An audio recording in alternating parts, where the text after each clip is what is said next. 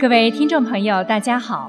明慧广播神传文化节目时间又到了，心雨很高兴在这里与您相会。今天我们来讲一个明朝罗真在《静逸说》中讲述的真实故事。这个故事收录在清代史玉涵编纂的《德育古鉴》中。明朝嘉靖年间，江西有一人姓于，名都，字良臣。读私塾时，他与十多个人创办了一个叫文昌社的社团，发誓要做惜字放生、戒除杀生、摒弃邪淫、不犯口过等善行。而且他坚持这样的行为已经有很多年了。尽管如此，他却参加了七次乡试，都名落孙山。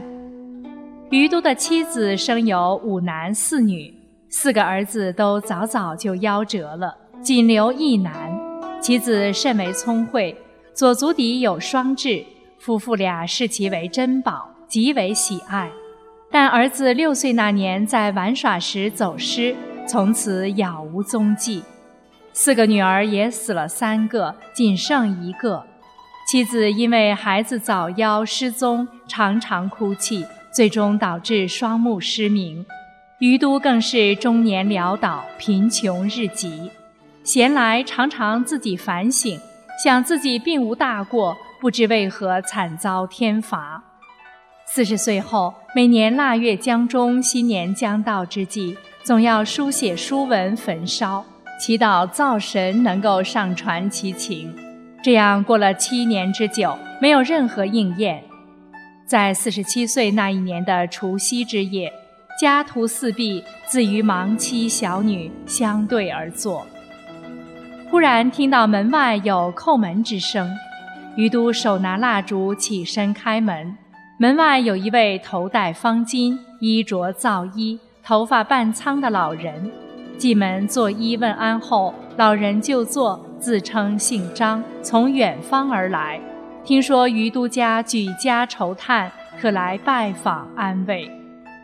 于都见此人衣着说话异于常人，招待礼节极为恭敬。彼此言语之间，于都说起自己平生读书行善，但是至今却功名不就，子女夭散，衣食不济之事，并给来者背诵了自己历年写给灶神希冀上达的书文。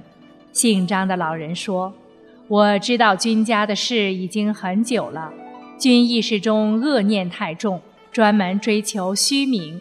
所谓书文，也是满纸抱怨的期望，亵渎了玉帝，恐怕受到的惩罚还不止这些呢。于都吃惊不小，回复老人道：“我听说冥冥之中善恶毕露，丝毫不爽。我与同舍的诸生发誓要做善事，并且谨慎奉行。”怎么可以说是专务虚名呢？张姓老人说：“那就听我一一道来。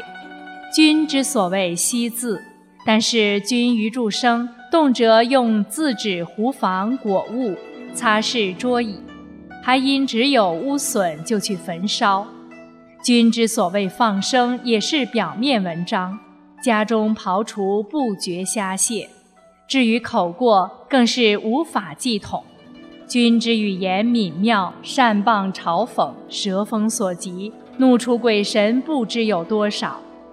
邪淫之事虽没做下，但是君见人家美貌子女，心摇难遣，只是无邪缘相成而已。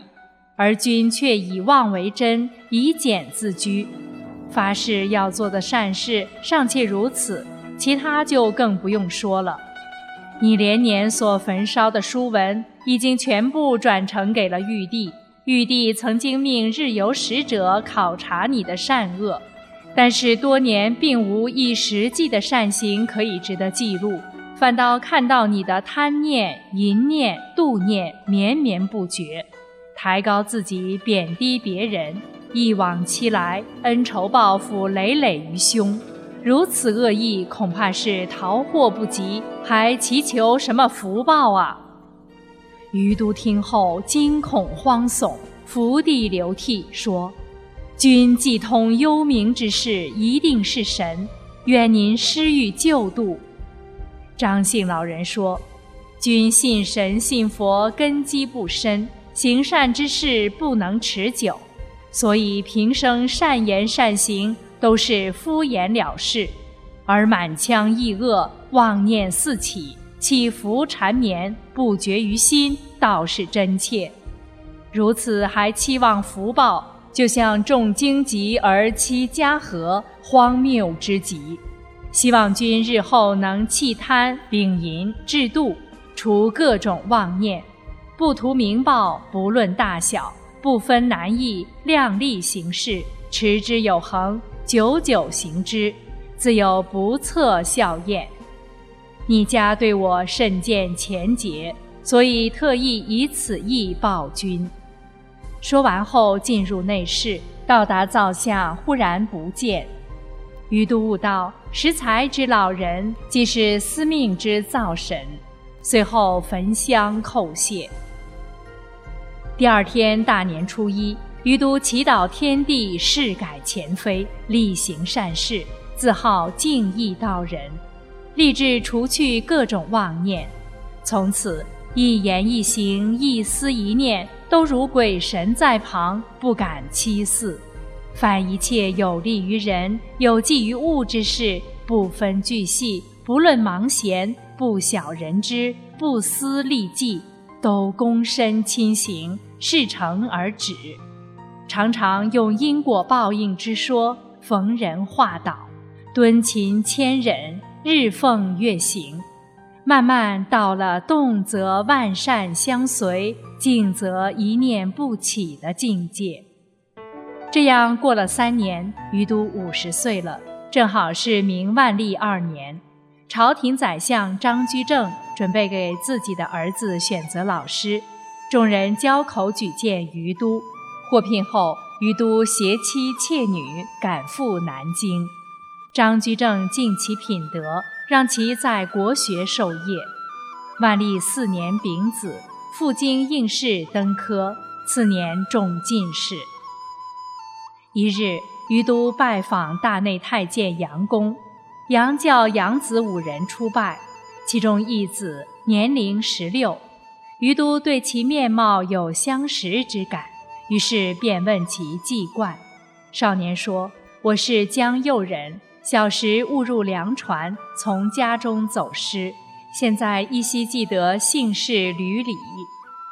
余都惊讶之余，叫其脱去左足之鞋，脚底双痣还在。余都大声说：“原来是我的儿子啊！”太监杨公也极为惊愕，别时即送其子随于都回他在京城的住所。到家后，于都急奔入内，告诉妻子。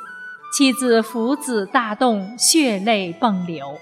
儿子也悲喜交集，喜极而泣，手捧母面，舌舔其目。其母即双目复明。于都也是悲喜交集，不愿为官，上书请辞，回江陵故籍。张居正羡慕其品德道义。也厚赠于都，遂其所愿。于都归乡居住后，更加勉力为善。其儿子娶妻后，连生妻子都养育成人，继承了于都的耕读传统。